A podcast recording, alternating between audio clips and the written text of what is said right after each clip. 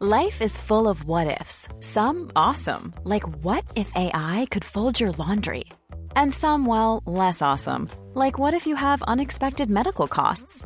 United Healthcare can help get you covered with Health Protector Guard fixed indemnity insurance plans. They supplement your primary plan to help you manage out of pocket costs. No deductibles, no enrollment periods, and especially no more what ifs. Visit uh1.com to find the Health Protector Guard plan for you. It's that time of the year. Your vacation is coming up. You can already hear the beach waves, feel the warm breeze, relax, and think about work. You really, really want it all to work out while you're away. Monday.com gives you and the team that peace of mind. When all work is on one platform and everyone's in sync, things just flow wherever you are. Tap the banner to go to Monday.com.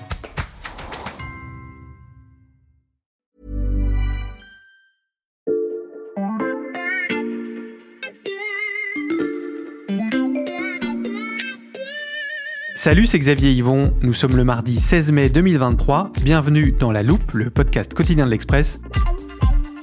Allez, venez, on va écouter l'info de plus près.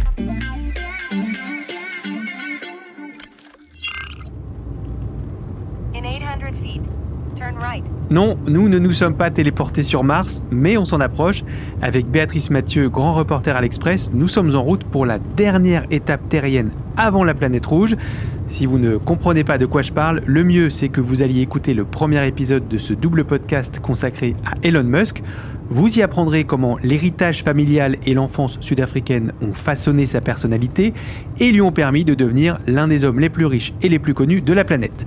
Et pour la suite de notre histoire, nous nous sommes donc téléportés dans cette voiture qui roule au milieu d'un paysage très plat et très vide. On est où exactement, Béatrice? Alors, on est tout au sud du Texas, là. On longe quasiment la frontière mexicaine. Elle est à notre droite, Ouais, là-bas. Et Tu vois cette lande, là, tu vois les cactus, les yuccas. Alors, euh, tu vas pas t'y promener parce qu'il y a des serpents à sonnette et des coyotes. De l'autre côté, il y a la lagune. Et si tu continues tout droit, on arrive sur une plage du golfe du Mexique. Mais nous, attends, on va s'arrêter un petit peu avant. Allez, viens, on descend. Waouh, il fait chaud Oui, alors pourtant, on est en fin de journée, hein, tu as vu Mhm. C'est le meilleur moment pour venir ici. hein. Le soleil est en train de descendre, ça donne un beau spectacle. Ouais. Et regarde comment la lumière rasante découpe bien les formes des fusées Starship. Ah ouais, c'est impressionnant. Elles sont gigantesques. Mais on est hyper près, la Béatrice. On a vraiment le droit d'être là Ouais, ouais, t'inquiète pas, il faut juste pas trop s'approcher là du grillage, Mhm. parce que là, on se ferait rappeler à l'ordre. Là, tu vois, il y a des gardes là dans une voiture Ah oui, euh, dans noire, là, ouais. voilà. Mais euh, tu vois, là, on n'est pas seul. Hein. Il y a des badauds là-bas euh, qui se prennent en photo. Mhm. Et puis euh, la fille là-bas qui se filme, bah, c'est une youtubeuse hein, Mhm. qui passe sa vie ici. Elle raconte en direct tous les jours ce qui se passe ici, et elle entretient en fait la légende de Musk. Et ici, c'est quoi exactement? Bah, c'est la Starbase, la base de départ des fusées de SpaceX d'Elon Musk, des Starship. C'est une Mm. très très grosse fusée. Le pâtir est un petit peu plus loin, tu le vois là-bas, bah, directement sur la plage. Allez, viens, on remonte en voiture. Ok, on y va. Alors Musk a commencé à racheter des terres ici il y a une dizaine d'années. Mhm. Ça pose quand même des problèmes hein, parce qu'on est ici sur une zone protégée pour sa flore et sa faune, mais on est aussi sur un site sacré d'une tribu indienne. Mm. Mais bon, c'est pas ce qui va arrêter euh, Musk. hein. Pour Mm. lui, tout est possible, hein, tu te rappelles. Oui. Et puis le développement de la Starbase, ça a aussi attiré un tas d'investisseurs, des petites startups du spatial qui sont venus s'installer dans le coin, dans la ville à 30 km de là, à Mm. Brownsville, Mm. pour être ben, dans le giron euh, de SpaceX et espérer euh, récupérer un jour une part du gâteau. Et alors là, tu vois euh, ces petites maisons qu'on longe. Oui, les toutes blanches et grises, là, de plein pied. Voilà, alors ça c'est Boca Chica Village. Mhm. On parle d'une rue, il y a une dizaine de maisons, t'as pas un café, pas un restaurant, euh, Mhm. tu n'as rien. hein. C'est des petites maisons de villégiature. Alors Musk les a toutes rachetées, sauf une, Mhm. parce que euh, il est en train euh, de créer ben, la Starbase City. Mhm. Beaucoup imaginent qu'ici, ben, demain, il va construire une cité futuriste. C'est la dernière étape ici, avant Mars. Allez, on descend. Ok, là, je vois la mer, la plage et à côté, le fameux pas de tir. Il a l'air endommagé, dis donc. Oui, c'est à cause du lancement du Starship le mois dernier. Tu sais, sa méga fusée qui a explosé au bout de quelques minutes. C'était un vol d'essai à moitié raté pour cet engin qui est censé un jour emmener des hommes sur Mars. Oui, on a tous vu les images. Oui, ça n'empêchera pas Musk hein, de recommencer, même s'il est sous le coup d'une enquête de l'Agence fédérale de l'aviation. Alors je voulais qu'on vienne ici, Xavier, parce que là, on a sous les yeux un condensé de tout ce qui fait avancer Elon Musk. Hmm. L'obsession pour Mars, une organisation du travail comme nulle part ailleurs, et une foi inébranlable en la science. Merci pour la balade, Béatrice. Je te propose qu'on rentre au studio pour la suite. Et t'inquiète pas, pas de risque avec le téléporteur, il fonctionne parfaitement. Tiens, c'est toi qui vas appuyer. Laisse-moi juste donner le titre du podcast du jour. Épisode 2, le muskisme. Allez, on y va.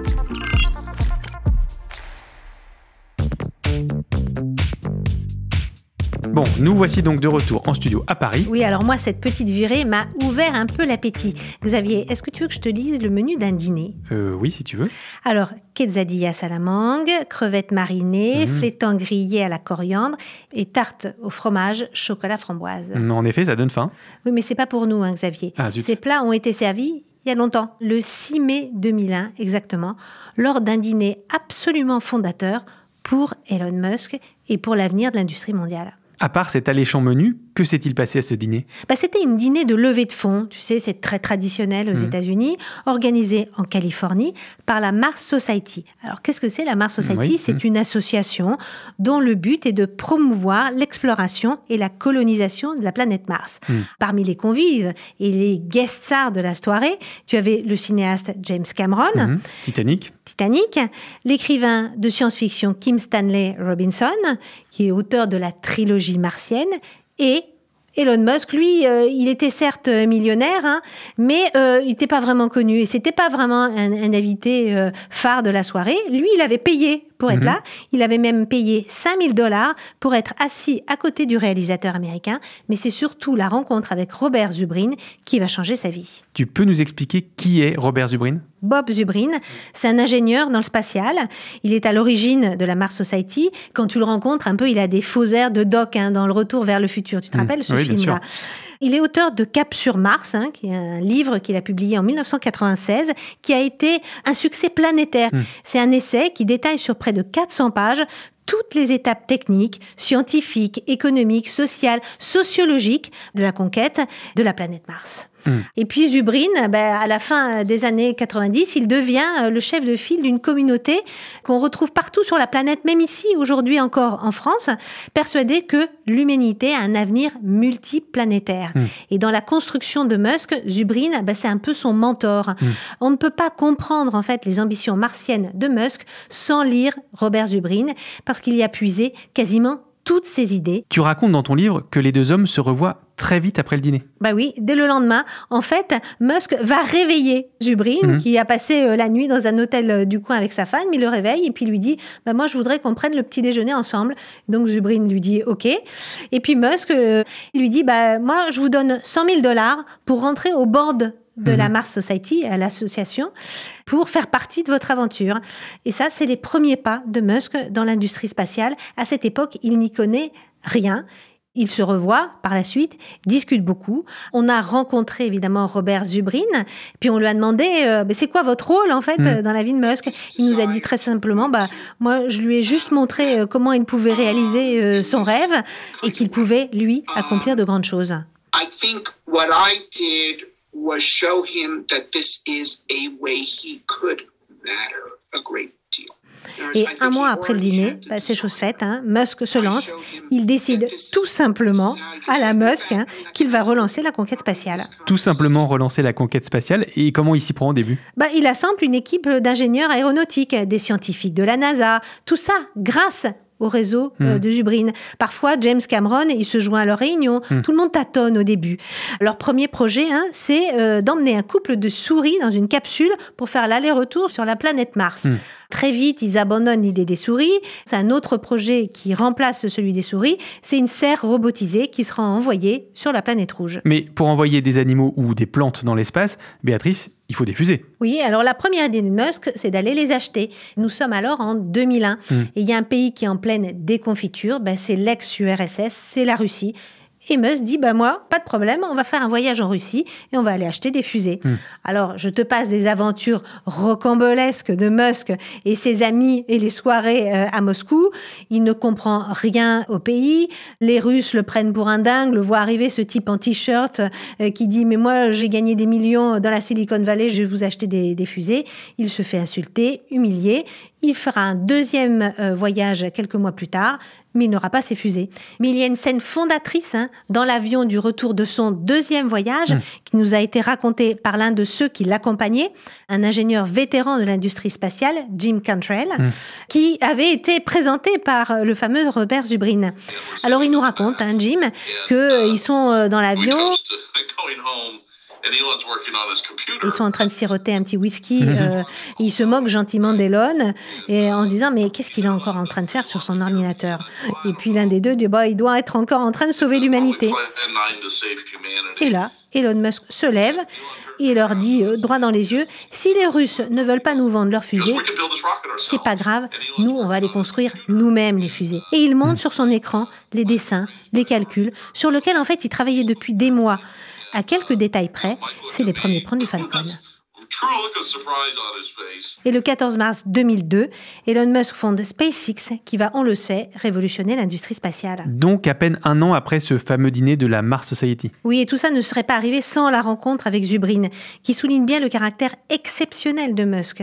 Il va nous dire, il y a des gens qui le comparent à Jeff Bezos. Les deux hommes n'ont rien à voir.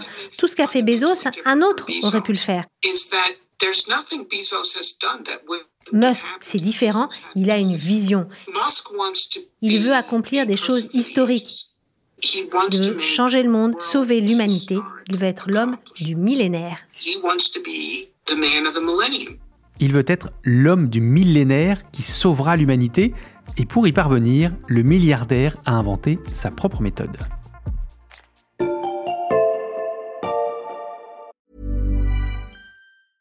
Jewelry isn't a gift you give just once. It's a way to remind your loved one of a beautiful moment every time they see it. Blue Nile can help you find the gift that says how you feel and says it beautifully with expert guidance and a wide assortment of jewelry of the highest quality at the best price. Go to BlueNile.com and experience the convenience of shopping Blue Nile, the original online jeweler since 1999. That's BlueNile.com to find the perfect jewelry gift for any occasion. BlueNile.com.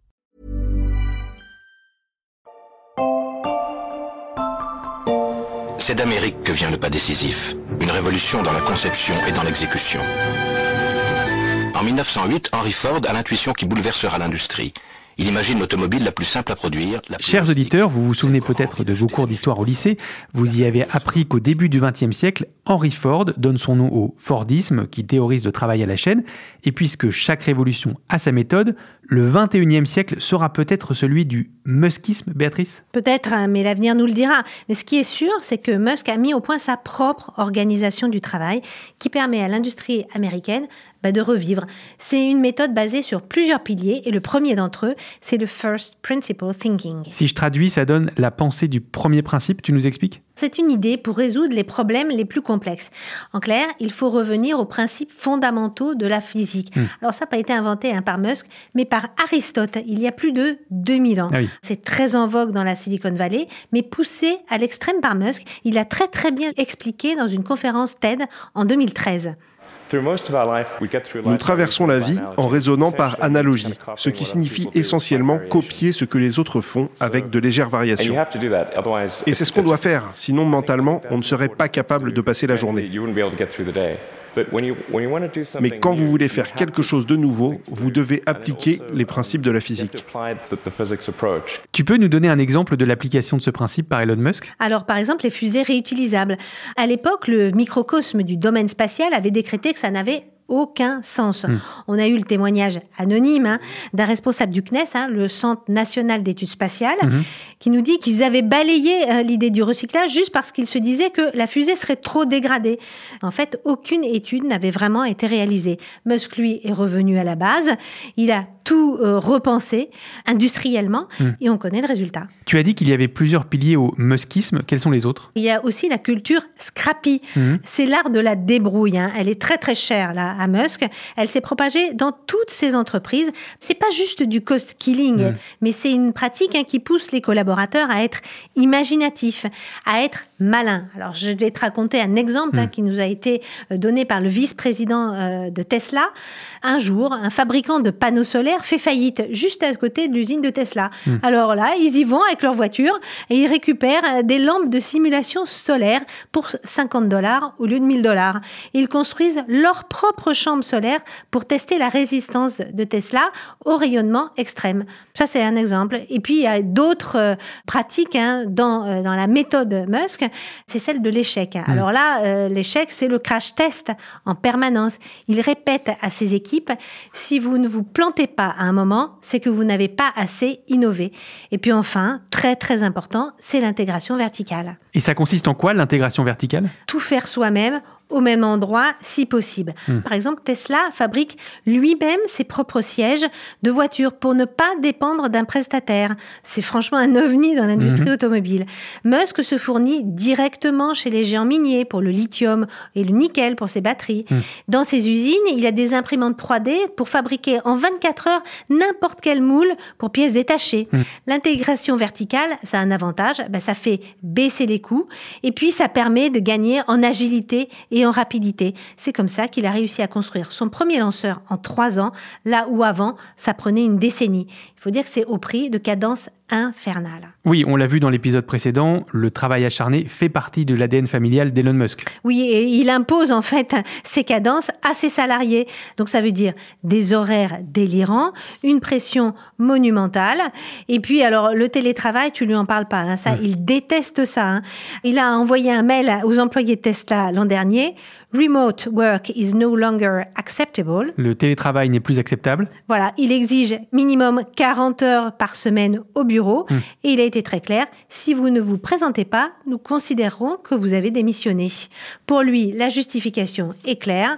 Il y a des entreprises qui n'exigent pas ça, mais à quand remonte la dernière fois où elles ont sorti un produit génial? Tu cites un email, Béatrice, mais à l'oral aussi, Elon Musk peut être très violent.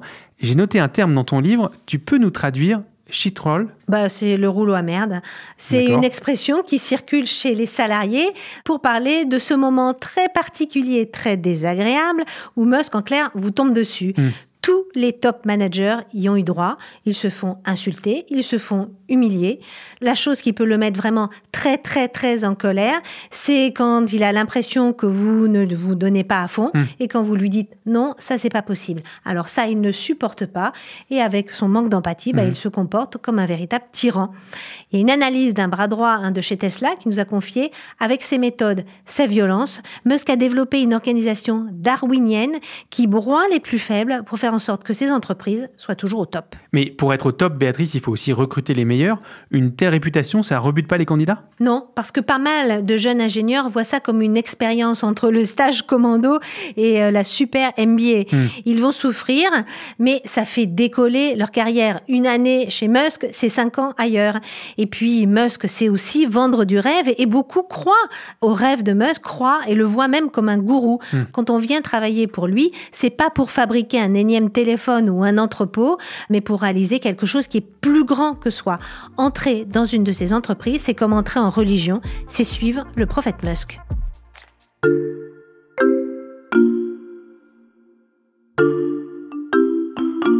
On arrive bientôt au bout de ces deux épisodes passés à tenter d'entrer dans la tête d'Elon Musk. Avec toi, Béatrice, on a compris que son ambition et son goût de l'aventure lui viennent de sa famille, son attachement à la liberté de son enfance sud-africaine, ses rêves de voyages spatiaux, de ses lectures et de ses rencontres. Tu viens de dire qu'il était pour certains une sorte de prophète. Est-ce qu'Elon Musk a des croyances? Oui, il a une croyance dans la science. C'est un véritable scientiste. Hmm. Pour lui, la connaissance peut tout résoudre et c'est elle qui sauvera l'humanité. Et lui, en quelque sorte, n'est que le prophète qui annonce l'avènement des sciences toutes puissantes. Hmm. Un exemple, tu vois, c'est le développement de son robot Optimus. Um, So the robot can actually do a lot more than we just showed you. We just didn't want it to fall on its face. Uh, L'idée, euh, c'est de créer une armée de robots au service de l'homme pour rendre la vie plus douce. Pour lui, euh, bah, l'Optimus euh, coûtera moins cher qu'une voiture, signe d'un avenir d'abondance, un avenir où il n'y aura plus de pauvreté, où les gens auront ce qu'ils veulent en termes de produits et de services. Mais Béatrice, la foi d'Elon Musk dans la science a des limites. Il fait partie des personnalités qui ont récemment demandé, dans une tribune, un moratoire sur le développement de l'intelligence artificielle. Oui, et là-dessus, sa position n'a pas varié depuis des années. Il le dit, il faut se méfier de l'intelligence artificielle, potentiellement plus dangereuse que les armes nucléaires. Ça, c'était un tweet en 2014. Hmm. Il prône une régulation. C'est pour ça qu'il avait été à l'origine hein, d'OpenAI, l'entreprise qui a créé ChatGPT, hmm. pour démocratiser les recherches en IA et éviter qu'un petit groupe ne contrôle sa technologie. Là encore, euh, la réponse de Musk, c'est la science. Pour que l'homme tienne la comparaison, ne soit pas dépassé par l'IA, bah, il faut l'augmenter. Et c'est ce qu'il compte faire avec ses puces implantées dans le cerveau. C'est l'objet d'une de ses autres sociétés, Neuralink. En clair, il veut soigner le mal par le mal. Elon Musk est difficilement classable, on l'a bien compris, mais politiquement, il est souvent présenté comme un libertarien. Alors on n'avait pas encore eu l'occasion d'ouvrir l'armoire de la loupe, Béatrice, c'est le moment. J'en sors la définition du libertarisme que nous avait donné Alix L'Hospital du service Idée de l'Express. C'est un mouvement politique qui euh, est implanté notamment aux États-Unis, mais qui souhaite euh, voilà, que le gouvernement intervienne le moins possible dans les décisions individuelles des citoyens. C'est l'idée donc que les gens doivent pouvoir être libres de faire leur choix sans que l'État ne vienne leur dire euh, ce qu'ils doivent faire. Alors c'est vrai qu'on présente souvent Musk comme un libertarien parce qu'il est une figure anti-système, il s'attaque souvent au pouvoir public, il n'a pas hésité à qualifier de fasciste hein, le confinement mhm. aux États-Unis, il a d'ailleurs ouvert son usine Tesla en Californie contre les interdictions à l'époque. Hein. Mhm. Il n'aime pas les règles, il les transgresse souvent. À Boca Chica, où on était tout à l'heure, il a fait décoller une fusée malgré l'opposition des autorités fédérales. Il a lancé le chantier de son immense Gigafactory à Berlin sans avoir encore le permis de construire. Et puis dernièrement, il a joué à fond la carte de la liberté d'expression, un pilier du libertarisme, pour justifier le rachat de hmm. Twitter. Mais quand tu regardes de plus près, en fait, Musk n'est pas un vrai libertarien. Pourquoi? Bah, D'abord parce que c'est un grand défenseur de l'accord de Paris sur le climat. Hmm. C'est totalement incompatible avec la pensée libertarienne qui rejette toute intervention étatique. Plus anecdotique, mais aussi révélateur, le tweet de soutien à la réforme des retraites de Macron, hmm. impensable hein, pour un libertarien qui prône la disparition de tout système de solidarité collective. Et puis, euh, il a surtout très largement profité des subventions publiques de l'État américain pour Tesla et surtout SpaceX. Et puis avec Musk, la liberté d'expression a des limites. Quand les autres l'utilisent contre lui, ben, il les censure sur Twitter. Huit comptes de journalistes ont été suspendus en 2022. Et puis certains commentateurs se demandent aujourd'hui s'il n'a pas plutôt des tendances autocratiques révélées par ce qu'il fait aujourd'hui de Twitter. Certains estiment que Twitter pourrait être l'aventure de trop de Musk. Mais bon, on a vu à quel point Musk était capable de réussir là où personne ne donnait cher de sa peau. La saga Musk est donc loin d'être terminée. The Show Must Goes On, si je peux me oh, permettre ce jeu de mots en anglais. Tu reviendras nous raconter la suite des aventures d'Elon Musk, dont on a bien cerné la personnalité et les ressorts profonds grâce à toi, Béatrice. Merci beaucoup, c'était captivant. Merci à toi, Xavier. Béatrice Mathieu, grand reporter à l'Express.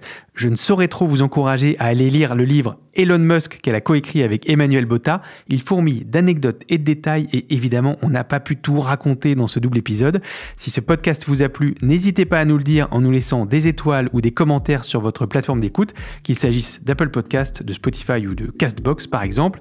Et bien sûr, abonnez-vous à la loupe pour ne rater aucun épisode. Celui-ci a été monté par Ambre Rosala et réalisé par Jules Cro.